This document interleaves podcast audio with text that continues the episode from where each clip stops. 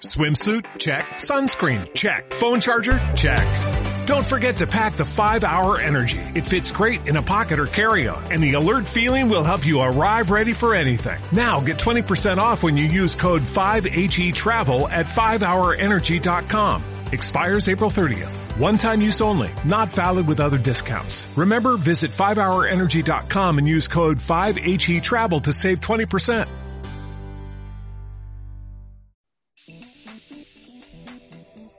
Su atención, por favor.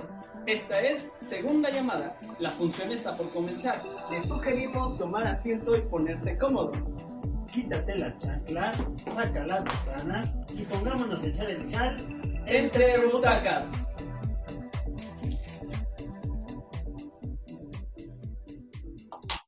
Hola, hola, ¿cómo están? Bienvenute, bienvenidos, bienvenidísimos a otro podcast, podcast, otro episodio más de este, ya su, su podcast de confianza y es favorito de, de la semana.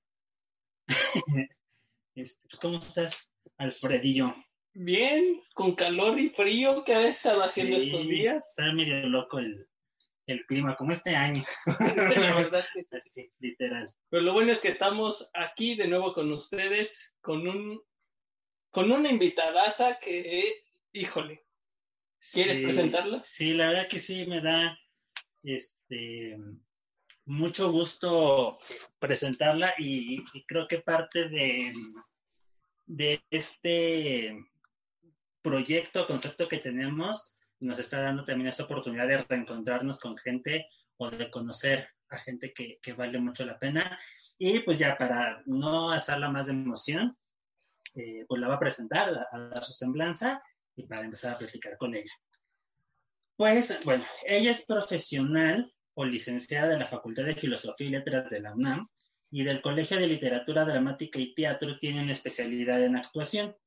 Actualmente es productora general de Escarabajo Blanco Producciones, coach de actores, es actriz y, eh, bueno, parte de su trabajo ha sido como actriz invitada en la obra Fuente Ovejuna, Señor bajo la dirección de Araceli Rebollo Hernández, eh, La más fuerte, bajo la dirección de Góngora, Escena para cuatro personajes, bajo la dirección de Mónica Azuca, Los Fantoches, bajo la dirección de Manuel Álvarez Monti, Sexo, Pudor y Lágrimas, bajo la dirección de Fernando Villa, Nosotras y Él, bajo la dirección de Noemi Torres, entre otras.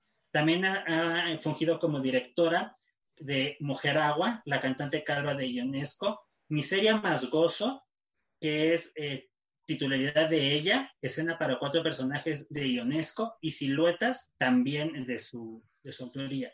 Ha sido productora también de televisión, productora y conductora de radio, productora de vestuario, productora y coordinadora de festivales culturales internacionales y ha tenido eh, varios cursos también como bailarina de danza clásica, por ejemplo, en el IMBA, danza contemporánea en el IMBLA, danza folclórica en la Escuela de Danza de la Ciudad de México y talleres de dirección, de canto y de iluminación también por parte del IMBA y de la UNAM.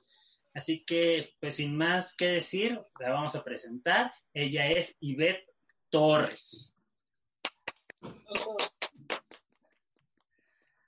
Ivette, ¿cómo buenas estás? noches.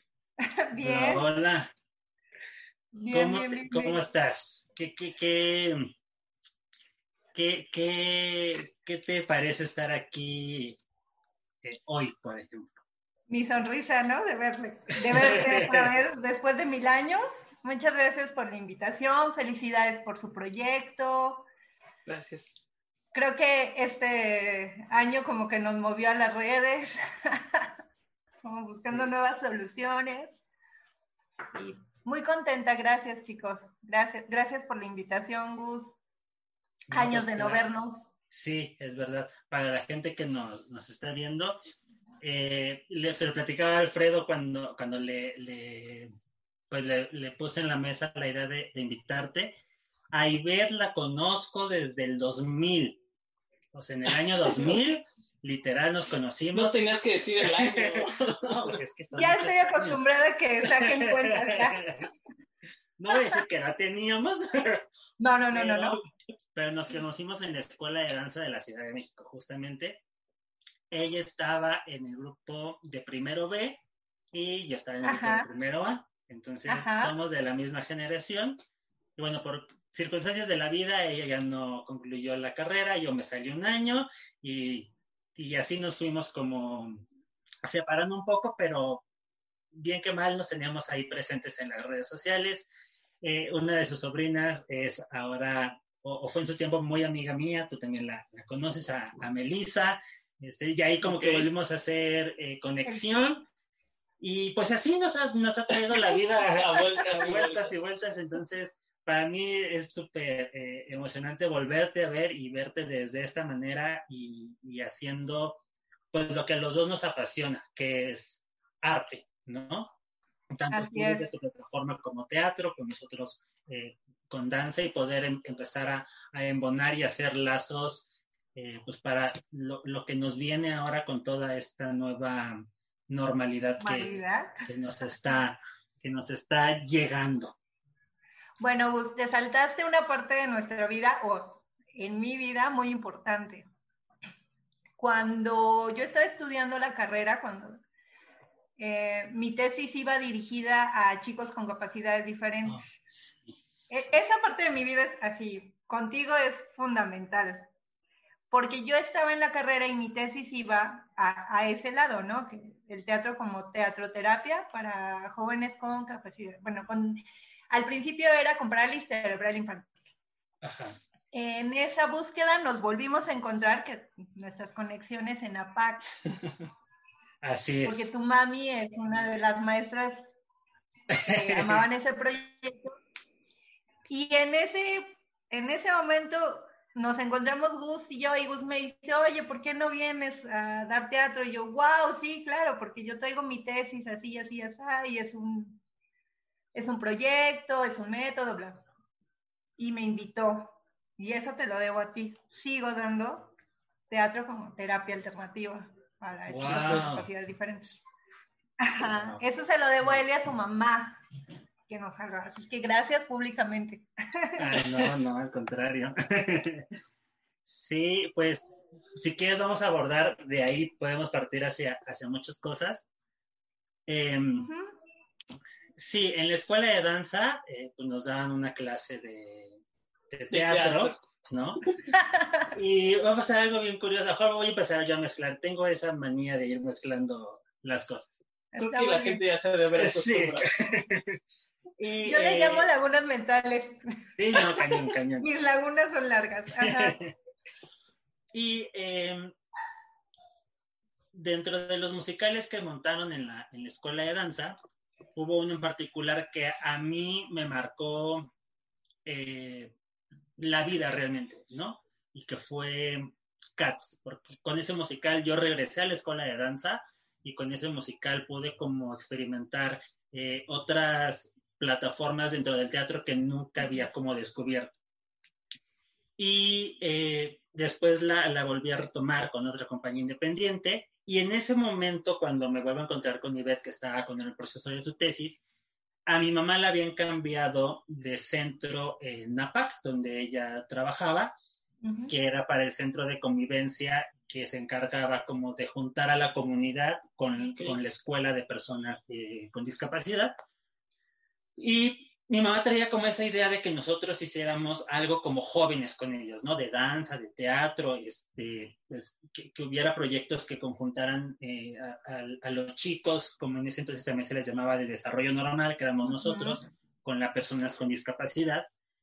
Y traíamos como ese boom nosotros de, de, de Cats, que había sido como nuestra, nuestra obra más emblemática, que junto con otros amigos, eh, Paola, Patti y Miguel, Miguel. Le, le, propusimos a Ivette montar CATS con personas con discapacidad. Okay. Y así se llevó a ese proyecto con gente en silla de ruedas, con gente con discapacidad intelectual, eh, gente, acuerdo si era parálisis y un poco de... Tuvimos hasta Down. Niños con, con, síndrome de Down, sí, es verdad. Y la verdad que fue una experiencia bien enriquecedora porque yo en lo personal como que no quería atreverme a dar como ese paso, ¿no? Y ya cuando lo dimos fue como de las experiencias más increíbles. A ti, por ejemplo, ese proceso, ¿qué te despertó y hacia dónde te dirigió después? Pues mira, yo traía en base la, eh, la propuesta de tesis. Y la propuesta de tesis en papel estaba muy padre, ¿no? Entonces decía, este, lo hago un año y luego me doy cuenta de los errores y otro año lo voy corrigiendo y bla, bla, bla en primera no tenía intención de hacer teatro musical, porque ahí vienen las diferencias de amigos. A mí el teatro musical no me gusta.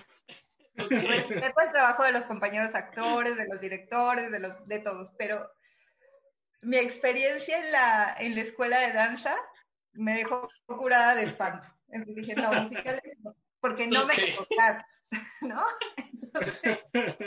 no es musical, no, pero ya cuando entras a, a dar las clases, cuando ya empezamos a convivir con ellos, cuando ya dices, ah, mi tesis está muy bonita en papel, pero hay que corregir estas cosas, te das cuenta que el teatro musical funciona mucho para la terapia. Entonces, primero que me hizo, tenerme que echar un clavado a la comedia musical y entenderlo y ver que era una buena herramienta para estos chicos, ¿no? Era la, mejor manera, en ese momento fue la mejor manera de, entrar con ellos, porque su experiencia era más viva. Aparte, tomaban danza con Gus, entonces el baile ya lo tenían súper bien relacionado con el cuerpo y era como apoyarnos en, tú sigues dando danza, entonces yo tomo todo lo que ya llevas trabajando, estaba Miguel, tienes razón, Miguel todavía me acompañó un tiempo, cuando se fue Gus, me acompañó un tiempo asistiendo la compañía de teatro.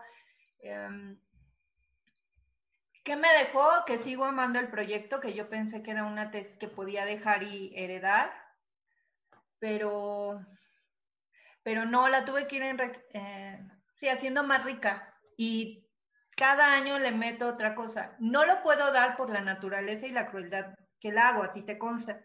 Que mi proyecto es la rehabilitación a partir de la familia, porque en, en, mi teoría y en mi propuesta, en realidad a quien tienes que empezar a rehabilitar es a la familia, no al chico. Claro. Porque el que tiene el problema. Pero te encuentras que la familia es la más renuente de no, no, no, no. O hasta tú nada más lo atiendes a él, yo estoy bien, y le, te tardas mucho en decirle, no, no, no, él está bien. El que está confundido o todavía no encuentra el camino eres tú, ¿no? Es como un poquito cruel, por decirlo de alguna manera. Pero eso me dejó, sigo trabajando, gracias Gus, sigo trabajando pues, en eso. Es, es, este gratificante escuchar que, que algo pudo quedar de como granito de arena y de ahí eh, irlo haciendo mucho más, mucho más grande. Porque aparte nos tocó en una época que todavía el trabajar con gente con discapacidad era como, como un mito, o sea, como mucho miedo, ¿no? Eh, eh, empezaba a ser como auge teletón de alguna manera, pero todavía la gente era como muy cerrada a, decir, oh, wow, ¿esto qué es? O sea, no, no, me, no me late que vengas a presentarme un proyecto con gente que no es como como yo lo espero que sea, ¿no? Y, y el, el, llevar a los chicos a, a, a, vivirlo también para nosotros creo que fue el doble eh, de, enriquecedor porque de alguna manera eh, aportamos también que fuera ese, esa, esa obra por lo que implicaba corporalmente, ¿no? Y a lo mejor de alguna manera nosotros, pues ahorrarnos como un poco la chamba de, de tener que, que, que, trabajar de más con los chicos, ¿no? Porque decíamos, bueno, tenemos esos que son de silla de ruedas, ¿quién se puede poner a gatear? ¿Quién puede caminar gateando? ¿Quién sí lo puede hacer de pie? Y lo creíamos como tan fácil y a la hora ya de ponerlo en práctica, pues sí nos topamos con muchas cosas que afortunadamente fuimos todos como teniendo esa capacidad de resolver y de, y de crearlo. Entonces, me, da mucho gusto escuchar eso, que, que al final de cuentas, pues sigues en eso, que sigues trabajando sobre eso, porque aún ahora en 2020 que está como ya tan, a veces tan escuchado y que la, mm, eh, ¿cómo se llama? La inclusión de las personas y que ya por todos lados ves que, ajá, exacto, que está la discapacidad y que la gente está abierta a todo eso. La verdad es que no, falta mucho camino por recorrer y todavía la gente como que le tiene miedo a trabajar eh, con ellos, ¿no? Se van mucho a lo mejor con los sordos, con, la, gente invidente, mejor con síndrome de Down, que es mucho más fácil de, llevar a realmente meterte con gente con discapacidad, con parálisis cerebral, que si es una chambototota. Entonces, eso yo te lo reconozco mucho. Y dos, es que también hay muchas instituciones que tienen una idea de trabajar con ellos muy extraña, o muy poco ética. Eh, yo comentaba alguna vez con mamás, con mi mamá, este, que hay escuelas o instituciones o cosas que abren que más bien son guardarropa, ¿no? Y es tomado así por los papás y por los maestros. O sea, yo te llevo a mi hijo, quién sabe qué haga, pero quítame los cinco horas. Y entonces la institución, escuela, taller, lo que sea, te lo recibe esas cinco horas, pero pues, si al papá no le importa qué hagamos aquí, ah, pues siéntense, denle un lapicito y ya. Entreténganlo, ¿no? Entretengan, exactamente. O sea, estamos hablando del 2004, Gus, cuando empezamos en APAC, 2004, y eh, estamos en el 2020 y sigue habiendo eso. Sí. Y sigue habiendo los papás, el proceso de, de aceptación cuando tienes un hijo con discapacidad es el mismo shock de hace 30 años, de hace 50 ahorita. Y el proceso también yo lo veo con, con, papás jóvenes que de repente les dicen, oye, como que esto está, como que son señales, ¿no? De tal vez tengamos este caso. Y es así de, no, no, no, no, no, claro, es que mi hijo es, este, tiene problemas con la atención, este, no es que es muy tremendo, no, es que no, no, es que hay señales. Sí. Hay señales que, que, te dicen que algo no está bien o que tienes que trabajar un poquito más, ¿no? No, por no porque esté mal, pero hay que trabajar un poquito más o reforzar más algunos conocimientos o cosas por el estilo. Pues es que yo creo que es el miedo que nos han inculcado a lo diferente, ¿no? Si no eres como la norma en lo que sea, ya está mal. Entonces, si eres más morenito del promedio, ya eres raro, ¿no? Si eres más blanco que el promedio, ya eres raro. Si no escribes eh, a los, o no empiezas a hablar a los, no sé, tres años, ya eres raro y está mal. Cuando pues, no, cada quien tiene a lo mejor pues una forma diferente de ir avanzando y lo importante también es detectar cuándo sí está habiendo ya un problema y atacarlo para solucionarlo, porque si, lo, si le quieres dar al final de cuentas como de no, no existe, no, no es, no, no es cierto, pues el problema se puede ir agrandando y pues siendo más difícil de resolver después. ¿no? Exacto. Claro, por, por, ejemplo, a mí me ha tocado, eh, por ejemplo, en mi último trabajo que fue eh, en el centro de diversiones, bueno, de Edu Entretenimiento, me tocó que tuviera a mi cargo eh, una persona con discapacidad.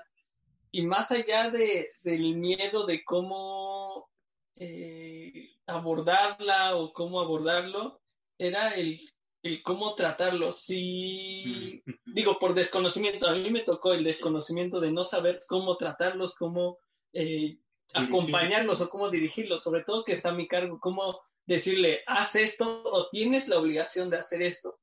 Y lo bueno o lo que a mí me ha tocado es que hemos recibido un poco de orientación.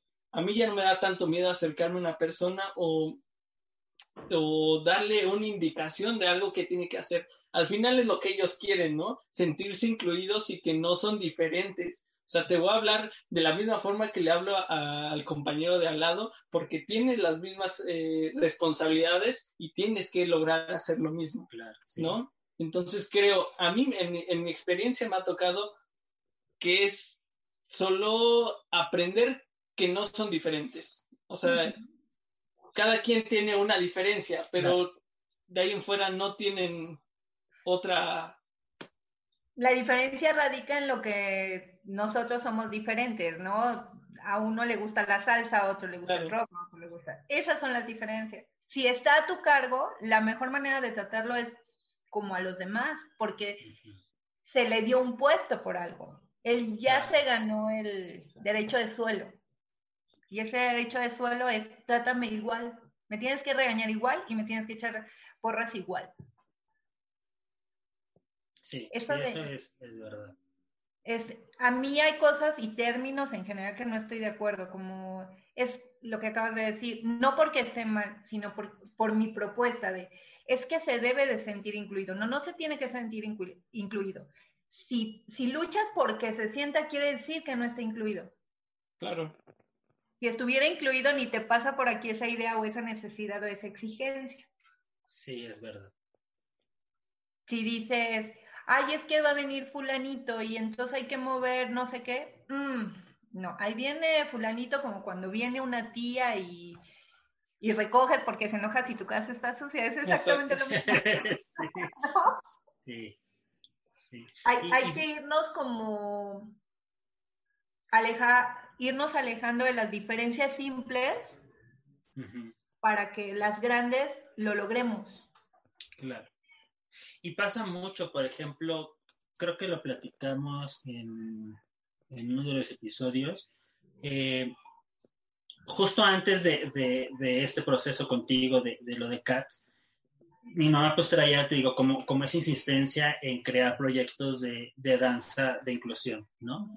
Y salió también ahí la propuesta de generar el, hablando de danza, la bamba en silla de ruedas y éramos dos parejas y una era de dos, dos muchachos en sí. Creo que, a ti también te tocó eh, verlo cuando llegamos a ir de, viaje, que llevábamos eh, la parte de la obra de teatro y, y, la, y la bamba.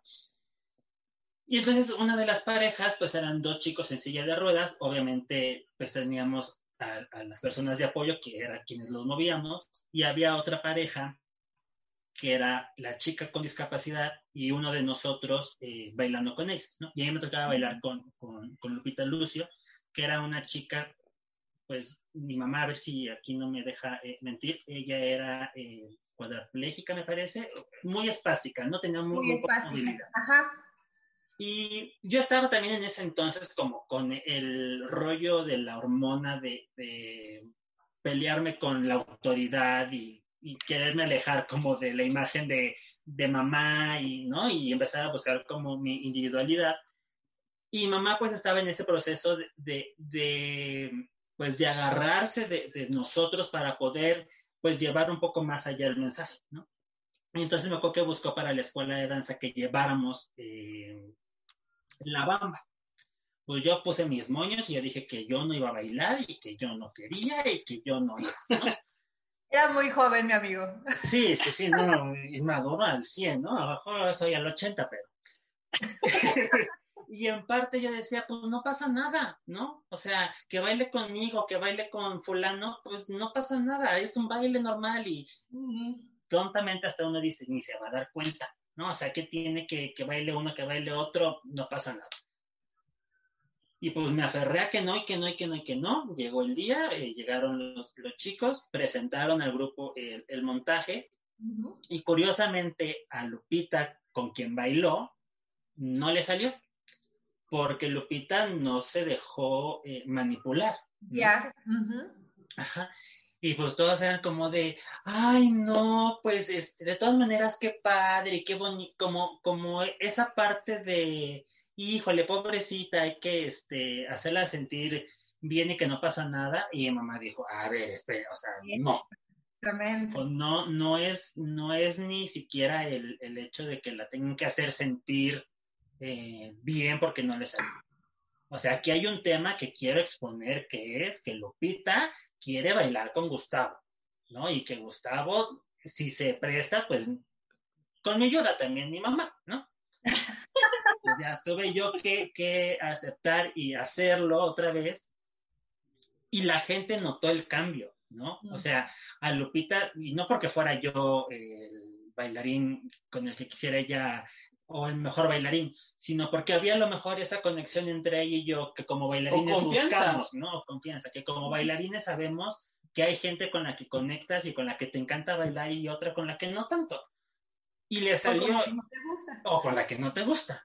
¿No? Y salió y, y tú veías que, que, que, se dejaba mover los brazos y sonreía y todo. Y la gente yo creo que de esa manera inconscientemente entendió que son personas que sienten y que viven y que vibran igual que cualquier otro. O sea, que no porque no puedas mover un brazo sientes menos.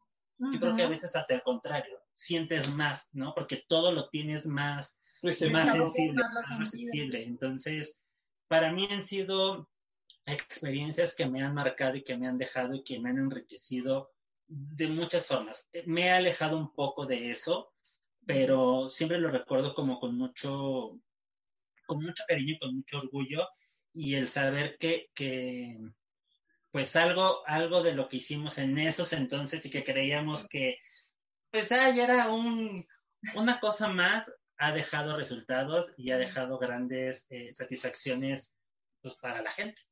Fíjate que yo tengo una experiencia bien padre de, de eso, porque si tú recuerdas, yo no los apapacho.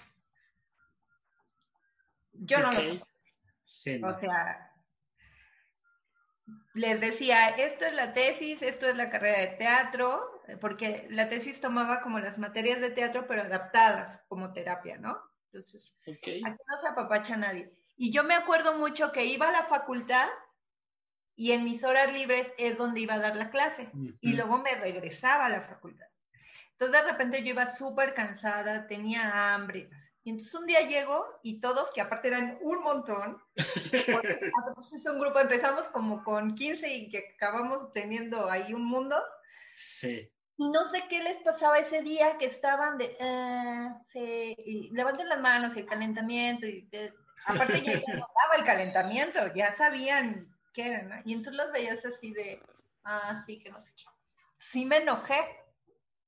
O sea, sí fue como, ay, es que yo no voy a comer y usted. el trauma también de la maestra y bla, bla, bla, bla, y haga lo que quiera, ¿no? Y ya no voy a ver nada. Y, y me fui. Había una puertita, si recuerdas, Gus, y me fui Entonces, súper enojada yo porque aparte tenía hambre. Y en ese entonces yo fumaba, entonces yo quería un cigarro y no fumaba en clase. Entonces, todo se me juntó. Ratito después, y dije, y no voy a salir a darles la clase, ¿no? O sea, bien flojera, pues que se queden con su flojera. A mí me vale, así me hacen en la escuela y así se hace aquí. y entonces de repente ya van dos que hablaban más, y así de, maestra, ya lo queremos hacer y ya lo hacemos bien, ¿no? Y entonces yo decía, uff, ¿Y qué? ¿Les aplaudo? ¿Qué? Pues lo tienen que hacer. O sea, mi frase era cuando me decían es que no puedo, yo, yo les contestaba, no te pregunté si puedes. Te dije que lo hiciera. No sé si recuerdas eso. Sí. Cuando te preguntes si puedes, me contestas, pero te dije que lo hicieras. Entonces ese día van y me dicen, ya, ya maestra, ya lo hacemos bien. entonces ya sale la maestra, así con su cara de, a ver, Y de repente, no voy a decir nombres para lo. o sea, Facebook me va a volver la mujer más chillona del mundo. Se empiezan como a intentar parar de la silla, cosa que yo les había pedido, que se agarraran de la silla y que se esforzaran, porque había gente que lo podía hacer, ¿no? Y entonces empiezan a parar y su cara de ellos de bien feliz de mira, mira lo que, lo que me pediste. Y yo así, con la lágrima aquí, pero maestra digna de, ajá, pues es lo que te he estado pidiendo todos los ensayos. claro, terminó la clase y me fui a la esquina de Doctor Arce a fumarme mi cigarro, a llorar y a llorar y a llorar, porque claro, sí lo lograron. ese, ese día dije, todo vale la pena. O sea, todo vale la pena. ¿Entendieron? Que se merecen más. Así es que sí, sí hemos hecho, o sea, lo que empezó como una invitación, lo que empezó como una tesis, cómo empezó Odio el musical. Funcionando. Y, a, a, mí me gustaría un poco regresar y que nos platicaras de dónde empieza el, el, gusto por el teatro, de dónde empieza esa cosquillita de quiero hacer teatro o quiero hacer arte escénico. Pues dice mi mamá, ay Dios, dice mi mamá, una vez fuimos a Chapultepec y había una obra que se llamaba El Sarampión Pion Pion. Ok. Que le dije a mi mamá, yo quiero hacer, no, no actriz, o quiero hacer teatro. Ah. Quiero hacer teatro. y desde ahí, creo que desde ahí, que tendría cuatro años para decir teatro, este, empezó. Luego, en la primaria, tuve unos maestros muy alcahuetes y me dejaban hacer lo que quisiera y armar festivales cada lunes y armaba mis coreografías. Okay. Luego llego a la secundaria y en mi tercer año conozco a la maestra Lorena Miranda y monta una obra en la secundaria. Y me da la oportunidad y es la primera vez que actúo. Y de ahí dije, ya. De aquí soy. Creo que ya, ya hubo, un, momento, hubo un lado oscuro que quería estudiar otra cosa, pero ya por desesperación de cosas personales pero desde ahí sabía que quería ser actriz y que quería ser de teatro. O sea, teatro, teatro. Luego cambió, ya no quise ser tan, tan actriz, me fui por la dirección y la, y la producción. Orígenes fue ese. y por ejemplo, con, con la escuela de danza, ¿cómo es que llegas ahí? O sea, también tenías como la inquietud de, bailar, eh, querías como complementarlo junto con la carrera que tenías de teatro. Antes de llegar a la escuela de danza de la Ciudad de México, yo ya había hecho clásico. Mucho tiempo hice clásico y contemporáneo. Y por muchas razones y por salud la dejé. El folclore nunca me había llamado la atención, hago, hago la aclaración. ah, puede ser, mi ingenuidad dijo, mi espalda puede, mi columna puede aguantar el folclore. Ah, todo va a ser. Sí, claro. Ingenuidad de la juventud. Y entonces me llegó con, con ustedes. La danza me encanta y la idea que tengo del teatro desde, desde que me acuerdo tiene que ver mucho con el cuerpo mi, propuesta teatral tiene mucho que ver con el cuerpo. Entonces, tenía que meterme a danza, tenía que experimentar el folclore. Eh, no me fue muy bien. No soy, creo que soy mejor en contemporáneo que en, que en folclore. me acuerdo de mi examen que la maestra me decía, ahora las manos, y que paré y le dije, ¿Te hago los pies o te hago las manos? Las dos. no. Entonces llego a, a folclore por eso, porque sabía que mi propuesta teatral tiene que ver mucho con el cuerpo. Entonces tenía que experimentar y tenía que abordar para seguir buscando nuevos lenguajes. Y aparte tenía teatro, ¿no? Tampoco me fue muy bien, pero Yo, yo la verdad es que de teatro me acuerdo mucho de cuando nos dieron las obras de improvisación, que nos dividieron como por equipos. Eh, pues la verdad es que pues éramos mocosos y verdes para, ¿no? Y los montajes pues salían como Dios nos daba a entender. Pero a mí me quedó, y lo tengo muy grabado, la obra que hiciste con Miguel. De, mm, no me acuerdo el nombre, pero era, era una pareja eh, que al final se termina. Ella, tú te terminas suicidando, me parece, ¿no? Bueno, se quieren como suicidar y al final. Una cosa muy catártica, y cuando los vi a los dos eh, eh, presentarla, yo dije, wow. O sea, no sé qué hace esta mujer en danza porque. Y yo no sabía bien que, que estudiaba teatro, ¿no? O sea, me dejó como muy, muy impactado eso. Y el ver después cómo en el musical rompiste como con todo el estereotipo que tú traías, o sea, porque eras muy cuadrada. Lo voy a decir y mejor te echo de y, que lo diga Alfredo. Ella era, no, no sé si sigue siendo, darqueta. O sea, daba miedo a la mujer. no me gusta. A mí en los 13 años que la conocí, yo decía, ¿quién es ella, no? Porque no se ve aquí en pantalla, pero es alta, blanca, siempre el cabello rojo y pues vestida de negro, los labios, los ojos, sí era como muy imponente y era como de, uy. y yo creo que el maestro, por, pues en parte en querer, pues chingaquedito, montamos la, la, obra de una vez en esta isla. Ok. ¿no? Para la gente que conoce el teatro. Y hay cuatro personajes principales dioses. ¿no? Que es el de la tierra, el de la muerte, el del agua y la del amor. Y pues, ¿quién crees que le pusieron?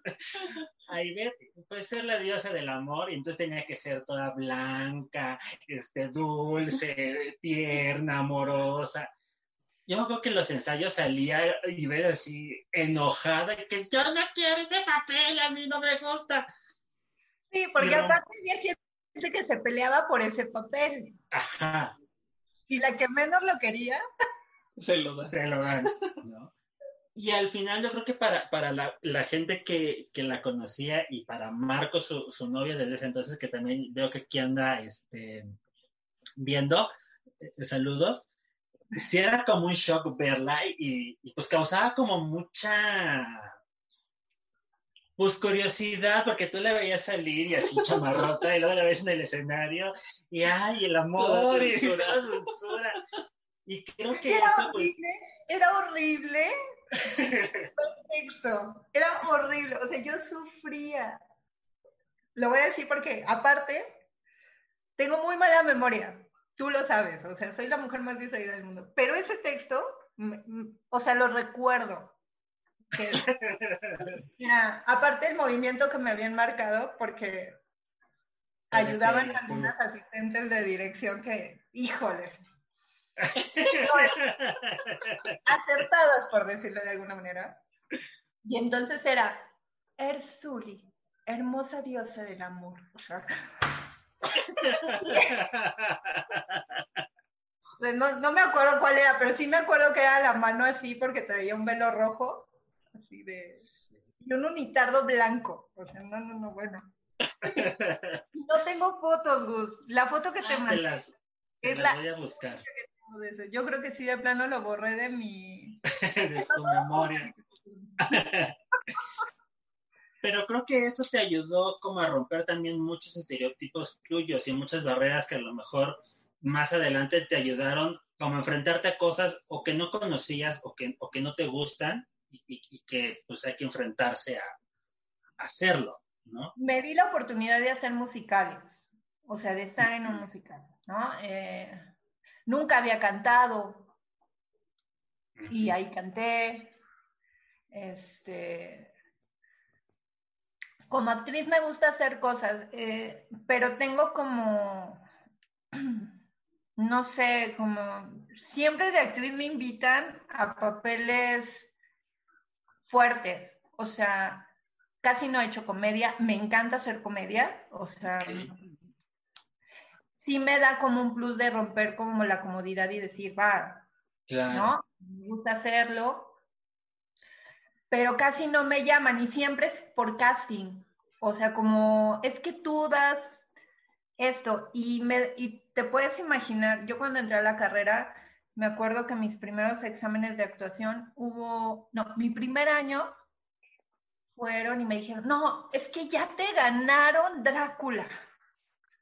¿Cómo van a contar Drácula? ¿no?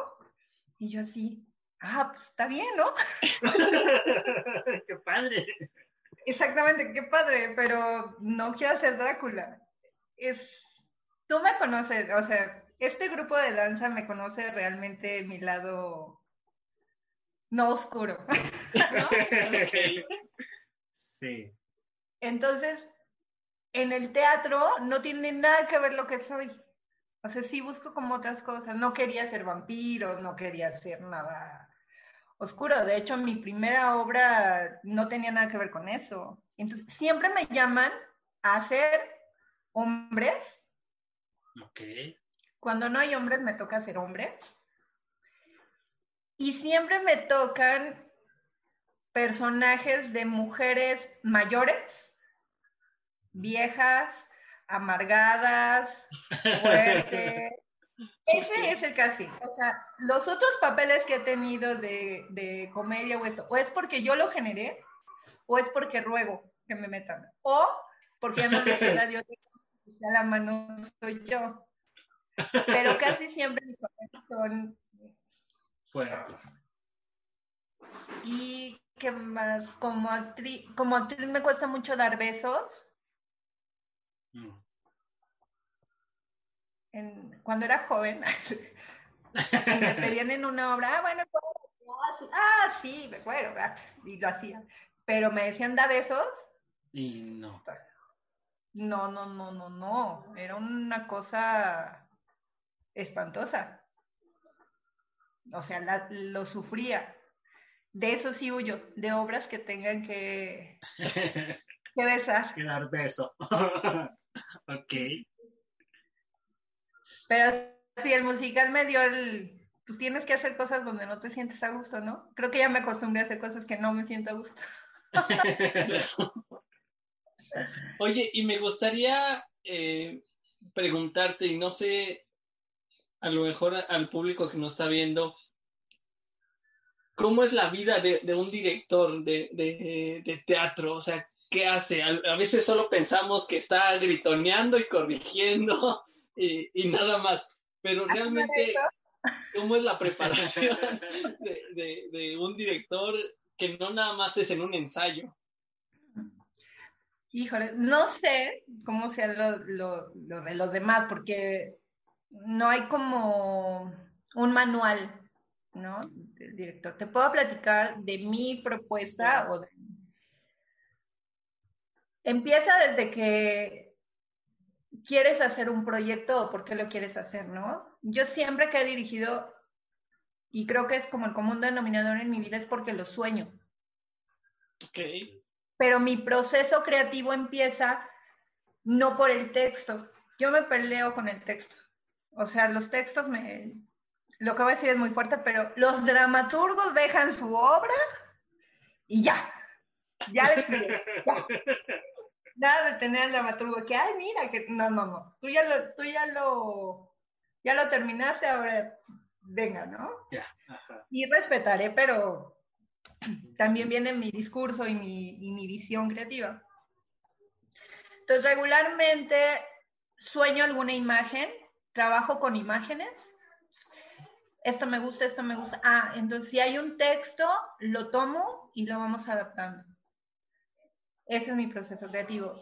Si no, es un texto que, que me llegue un día en la noche y que diga, ah, esta parte, el, el que leí tal, tal día y entonces habla así, así, asado, entonces vamos a hacerlo.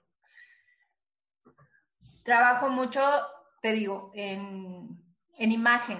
Casi todo el montaje es con imagen. La voy viendo y la voy viendo y la voy viendo. Em, soy muy mañosa porque los actores que, que he invitado a mis proyectos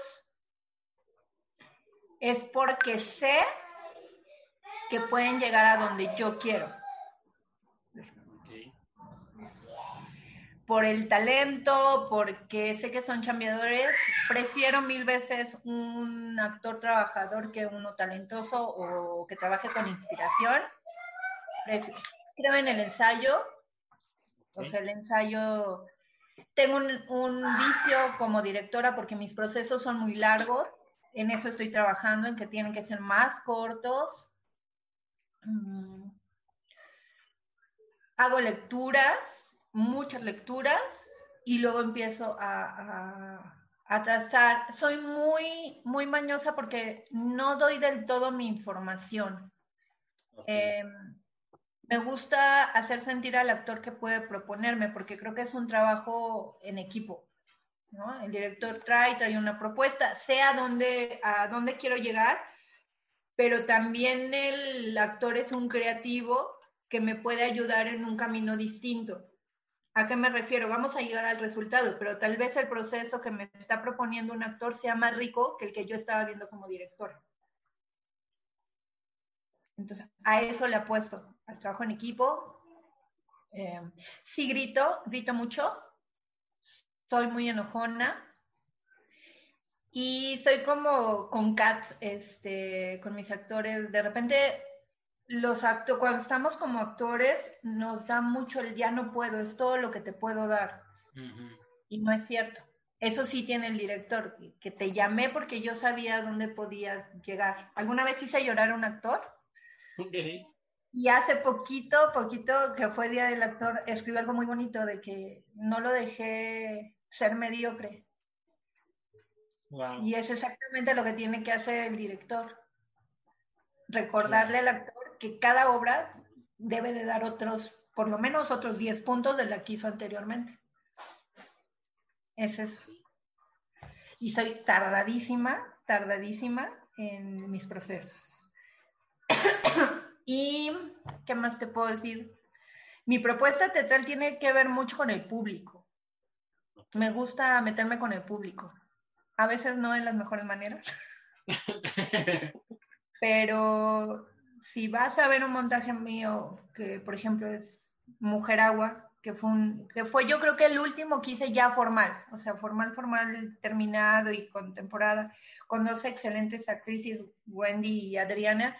Saludos si nos están viendo. Este, es con el público. Si vas a ver una propuesta mía,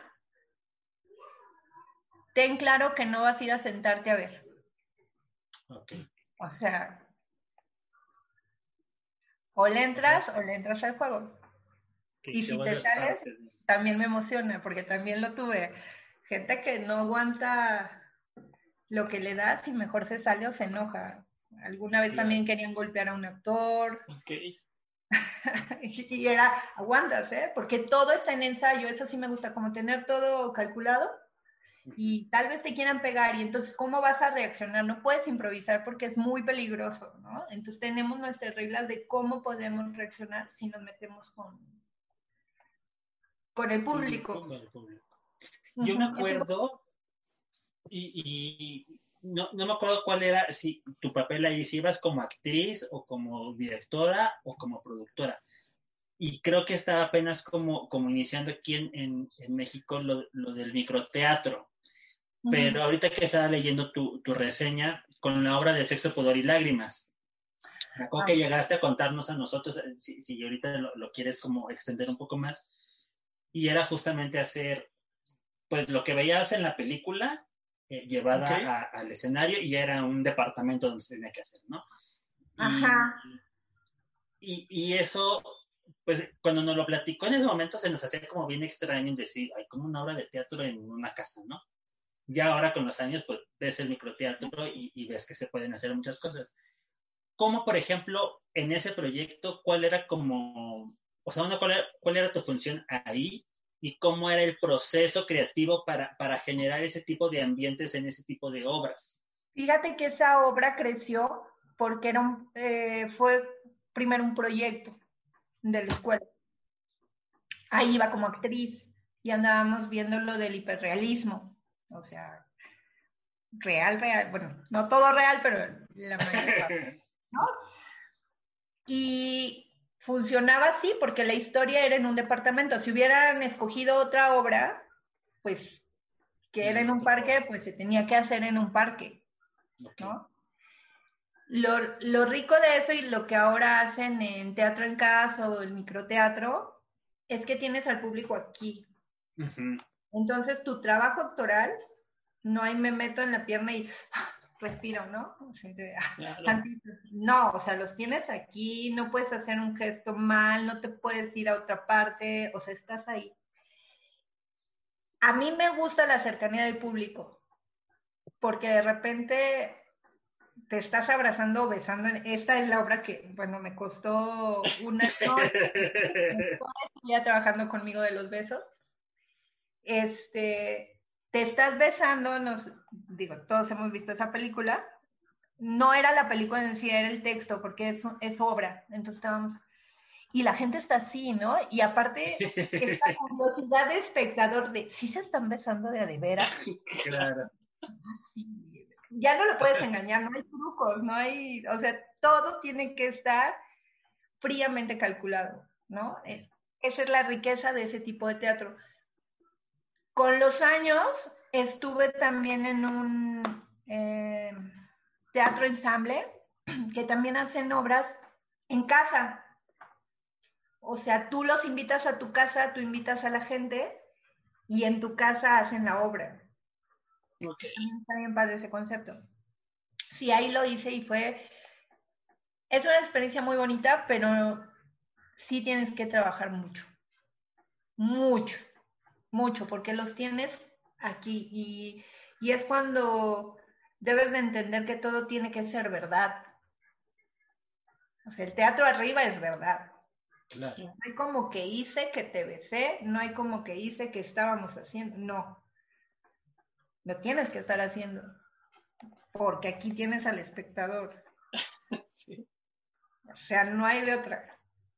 claro. Y así estés haciendo la escena más fuerte y tengas a tu marido aquí. A mí me esa escena donde están en plena pasión. Y a mí me tocó a la novia de mi compañero actor, así enfrente, y a él, a mi esposo, así. ¿no? No hubiéramos estado concentrados, Claro, sí, no. sí. De plan. Sí, pero es hiperrealismo y es lo que están haciendo en microteatro y, y teatro en casa. Que está bien padre, pues el teatro tiene que buscar sus. No se llenan los teatros, entonces hay que buscar alternativas. También Sí, hay funciones de danza en casa. También hay chicas que están haciendo eso. A nosotros nos tocó, que fue hace un año, año y medio, que fuimos a ver una obra, Así como dos, ¿no? como dos, ¿verdad? Como dos años, una, una compañera me invitó y fuimos a verlo. Y sí, eso, a mí nunca me había tocado ver como una experiencia así de microteatro. Y sí, eso, o sea, como espectador también es otra experiencia completamente diferente. O sea, cañoncísimo. Creo que justo eso, lo disfrutas más por, por eso que comentabas de, la cercanía, que, que incluso al espectador, o sea, del lado del, del actor, de no te da chance de hacer ah, algún error, ¿no? Pero el espectador también no le da chance de voltear a ver otro lado porque lo tiene aquí, o sea, la atención está completamente ahí. Entonces, como espectador lo disfrutas, creo que en, en completo, tal vez los detalles por, por el campo de visión o etcétera, pero los detalles de lo que tiene tu atención lo aprecias al 100%. Es algo más íntimo, por eso los foros pequeñitos son más ricos. De mi punto de vista. ¿Qué les parece si vamos leyendo aquí algunos comentarios que Sí, sí, sí. tenemos? Dice, por ejemplo, Gua- Guadalupe Servín dice, felicidades por continuar en este camino tan maravilloso. Eh, Roxana Reyes dice, hola Ivette, no sé si quieras leer también conmigo, Gus. Eh, aquí tu, tu marido Marco dice hola. Hola. Saludos también. A ver, aquí, por acá tenemos una pregunta de Ninfa Castellanos Cruz. Dice, ¿cuándo harás otra obra? Saludos. Yo quiero pensar, yo decía que en el 2020, pero pues ya decidimos sacar es- Escarabajo Blanco en vez de obra. Yo espero que en el 21 ya salga una nueva obra. Ya, ya en forma. Ya está cocinando algo por ahí. No dejemos que el coronavirus se vaya. sí. Roxana Reyes dice Mujer Agua es genial. Eh, Hilda Guzmán, Mm. saludos y ve. Gus, Gusto verte. Gus, Hilda. Hola, hola. Por acá dice también Roxana, mujer Agus, las vi todas las veces que pude. Esta Yalid lo está viendo para que le mandes ahí saludos a la. Bren, saludos, yes mami. Sí, En, en esa escuela de danza se creó un grupo muy maravilloso que se llamaba Los Mopes. Hicimos cosas súper importantes ahí. sí, Y ella es una moped. Saludos, Bren. sí, sí, sí. Oye, ahorita, ahorita que tocaste el tema de escarabajo eh, blanco, para ella que el tiempo se nos va a empezar a, acabar. ¿Qué es lo que están haciendo con escarabajo blanco? ¿Cuál es la intención de este proyecto? Eh, ¿Hacia dónde quieren ir? Eh, ¿Qué es lo que se está moviendo con, con, con todo esto? Escarabajo Blanco nace hace 14 años. todo lo generamos en la carrera, cuando estaba en la carrera. Y es una productora, promotora, gestora, ahora la palabra ya se utiliza como gestora, eh, nace porque yo vi muchos proyectos en, en, mi facultad de teatro y que la UNAM no tenía la capacidad de apoyar. Entonces, como te digo, una vez soñé que teníamos que hacer una productora desperté y le dije, Marco, tenemos que hacer una productora. Este, él dijo, pues, ¿cómo la hacemos? Vamos a hacerla. Y la hicimos y abrimos espacio en un bar en el centro y llevábamos las obras de, de la facultad ahí y dábamos una temporada al año. Entonces les dábamos como que la gente conociera, crear nuevos espacios, nuevos públicos, porque obviamente la gente del bar pues, no iba al teatro, pero entonces ya iba los jueves a ver teatro, entonces generas nuevo público. Y luego nos fue muy bien y abrimos nuestro propio espacio, que era Escarabajo Blanco Café, que era galería, teatro. Empezamos con teatro, pero luego se unieron fotógrafos, gente de danza, y abrimos nuestro café, y luego lo cerramos eh, por cuestiones Ah, ah, Seguimos generando como que hacer eventos con obras o así esporádicamente, luego paramos, yo ya me dediqué más a producir, a aprender a producir tele y esas cosas. Y ahora con esta, este lindo virus que nos viene a todo el mundo, igual un día le dije a Marco, oye, esto está súper mal, ¿no? Nuestros amigos que son creadores, no hay chamba, no hay nada, no hay fecha para cuando nos podamos reactivar en muchas cosas. Entonces creo que Escarabajo podría venir de manera virtual a, a que expongan otra vez el trabajo, a hacer la misma tarea que hacíamos, pero de manera virtual. Entonces estamos haciendo cada miércoles en vivo con tres artistas diferentes, ¿no? Eh, su propuesta, la obra, si quieren mandar videos, si no. Y el chiste es hacer lo que hicimos, una cadenita de apoyo, de yo te conozco, entonces yo ya sé que tú haces esto, entonces yo ya sé que haces esto, y esperamos, creemos firmemente que va a pasar lo mismo, que vamos a acabar trabajando juntos, generando, tú te conoces con uno, tú te conoces con otro, y así, o sea, en este momento es otra vez volver a difundir el, trabajo de los artistas.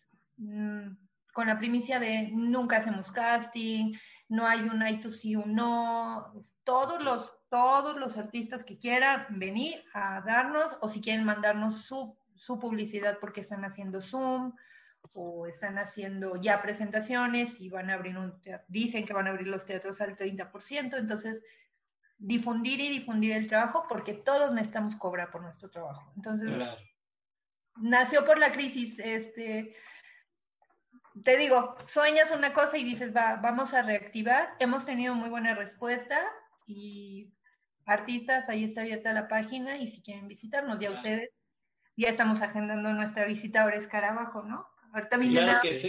en Escarabajo está Perla, saludos amiga, y Marco.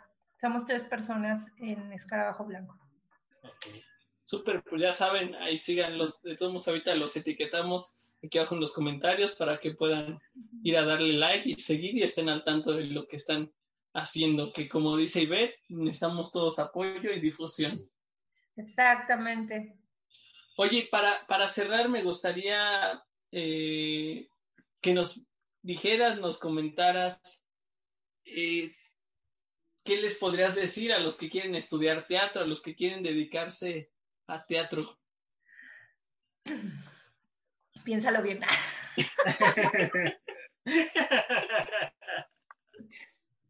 Piénsalo bien. No sé. Mm, que el no no sea porque te vas a morir de hambre. ¿No? Primero, que sea, si no lo decides, que sea porque, ah, no, lo mío. Y si sí lo vas, si sí lo vas a hacer, que no asumas que te vas a morir de hambre. ¿Sí me explicó? Porque todo vale, todo, todo el trabajo vale. Yo estoy muy peleada con eso. Cuando, cuando nace Escarabajo yo estaba muy enojada porque decía, somos los únicos que pagamos por trabajar. O sea, no nada más no me pagan. Yo tengo que pagar. Para que me dejen trabajar, exactamente. Em, un maestro acaba de, decirnos eso. Eh, enfócate en lo que quieres. O sea, sé sincero con lo que quieres. ¿Qué tipo de teatro quieres hacer? ¿Qué tipo de actor quieres hacer o, ser? Y tampoco te cierres a no aprender otras cosas, ¿no? Yo, yo agradezco a mi colegio, amo la UNAM, porque mucha gente piensa que estudié comunicación y no, no estudié comunicación. y estudié teatro y eso me ha dejado producir, me ha dejado dirigir, he trabajado en cosas que ni yo me hubiera imaginado y es gracias a estudiar teatro. Claro. Porque el teatro me abrió un universo maravilloso. Entonces, piénsalo bien, decídelo bien y pregúntale bien a tu estómago. Porque ahí es donde están las emociones, las dices. pregúntaselo de frente y con todo el valor, por no decir otras cosas. y ahí vas a saber si sí o si no le vas a entrar al, juego. Pero esa pregunta te la tienes que hacer en todo, ¿no? Si vas a ser médico, si vas a ser... El teatro es igual, tiene el mismo valor.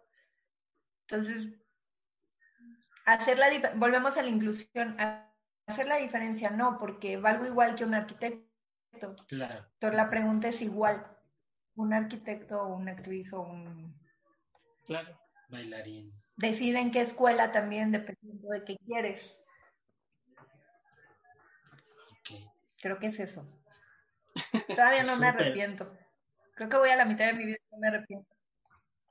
No, ya, con eso está más que comprobado que, elegiste la, opción correcta. Sí. Claro que sí. Ay, pues mira, yo, yo me podría seguir aquí 10 horas más platicando y recordando muchas cosas, pero pues el tiempo, tú lo sabes, este, pues es el peor enemigo para, para todos los que nos gusta echar el chisme este, eh, a gusto. Y pues nada más agradecerte la, oportunidad de poder eh, pues venir a contarnos eh, tu, experiencia de vida en, el arte escénico. Eh, yo en personal estoy muy, muy contento por volverte a encontrar, verte que sigues trabajando, verte que sigues haciendo lo que te apasiona y lo que eres buenísima para todo esto. Y, y pues nada, dejarte igualmente eh, las puertas abiertas de este espacio para cuando requieras tú o, Marco venir a hablar de otras cosas, hacer promoción a proyectos que, tengan después en, puerta. Y pues ya sabes que aquí nosotros como, como entre butacas, tanto, digo, voy a aprovechar de hablar este, para Alfredo, lo que requieran ustedes, pues si están nuestras posibilidades, pues con gusto podemos podemos entrarle al, al quite. Muchas gracias, me dio mucho gusto estar contigo, Nos ganó el chisme. Sí. Perdón. Muchas gracias y también los esperamos en Escarabajo pronto, pronto, pronto, pronto. Claro que sí, por ahí estaremos igual notificando cuando estamos por allá para que nos vayan a ver. Y de nuevo, Ivette, eh, gracias por haber aceptado la invitación y compartir un poco de, más bien abrirte a, esa, esas anécdotas que ha tenido junto con Gus y con otras personalidades. Entonces, pues dejamos la puerta abierta para en otra ocasión seguir eh, con esta charla, que seguramente tendrán, tendremos más chisme que, contar. ok, muchas gracias chicos, nos vemos pronto. Sí, pues al contrario. Y eh, bueno, ahorita estaba revisando eh, para Lía Turrubiartes, que dejó una pregunta. Eh, igual, eh, si puede ver en un ratito más que pueda revisarlos, por ahí contestarte, o si no, ya saben que en Instagram tenemos un apartado de, pues, cosas especiales del episodio. Igual por ahí la podemos responder. Por si gustas, Lía, también eh, pues seguirnos en, Instagram para, para ver este, la respuesta a tu pregunta. Este, pues, por, ahí, por ahí andaremos. Nada más, eh, y ver dónde podemos seguir Escarabajo, dónde podemos seguirte a ti, dónde podemos ver tu trabajo. Escarabajo Blanco Producciones en Facebook, así, Escarabajo Blanco Producciones. Eh, em, también tenemos Instagram, Escarabajo Blanco, Producciones. Yo estoy como Ivette Torres en Facebook y tengo, acabo de abrir un Instagram, que no sé cómo se maneja, pero estoy como Ivette Torres también. Ya que le agarres la onda, está papa. Era como no la pandemia. Ya le entré a esto de, los en vivos. Yo estoy peleada con la tecnología. y bienvenido a los en vivos. Es diferente el estrés. Mucha mierda. Sí. Muchas gracias. Pues nada, pues muchísimas gracias por, por acompañarnos el, el, día de hoy. Eh, esperemos que haya sido de su agrado esta, esta platiquita, que haya habido cosas enriquecedoras para todos los artistas que nos escuchan, tanto de teatro como de danza, como, como de, la especialidad en la que estén, porque siempre creo que salen cosas de las cuales aprender y, volvernos a replantear. Entonces, pues de mi parte es todo, darles las gracias. Eh, síganos, ya saben, en, nuestras redes sociales, Facebook, eh, YouTube, Instagram, Spotify y dice de todas aquellas de, plataformas para podcast. Ahí nos pueden seguir como entre butacas eh, podcast. Y pues nada, de mi parte es, es todo. No sé si Alfredo. No, pues nos vemos la otra semana, aquí a las 8. Yo soy Alfredo. Yo soy Gustavo. Cuídense mucho. Bye. Bye, bye. Esta es Ter. Esta es la llamada. No, ya se acabó. Ah, bueno, vámonos. Hola, buenos días, mi pana. Buenos días, bienvenido a Sherwin Williams. ¡Ey! ¿Qué onda, compadre? ¿Qué onda? Ya tengo lista la pintura que ordenaste en el ProPlus app. Con más de 6.000 representantes en nuestras tiendas listos para atenderte en tu idioma y beneficios para contratistas que encontrarás en aliadopro.com. En Sherwin Williams somos el aliado del PRO.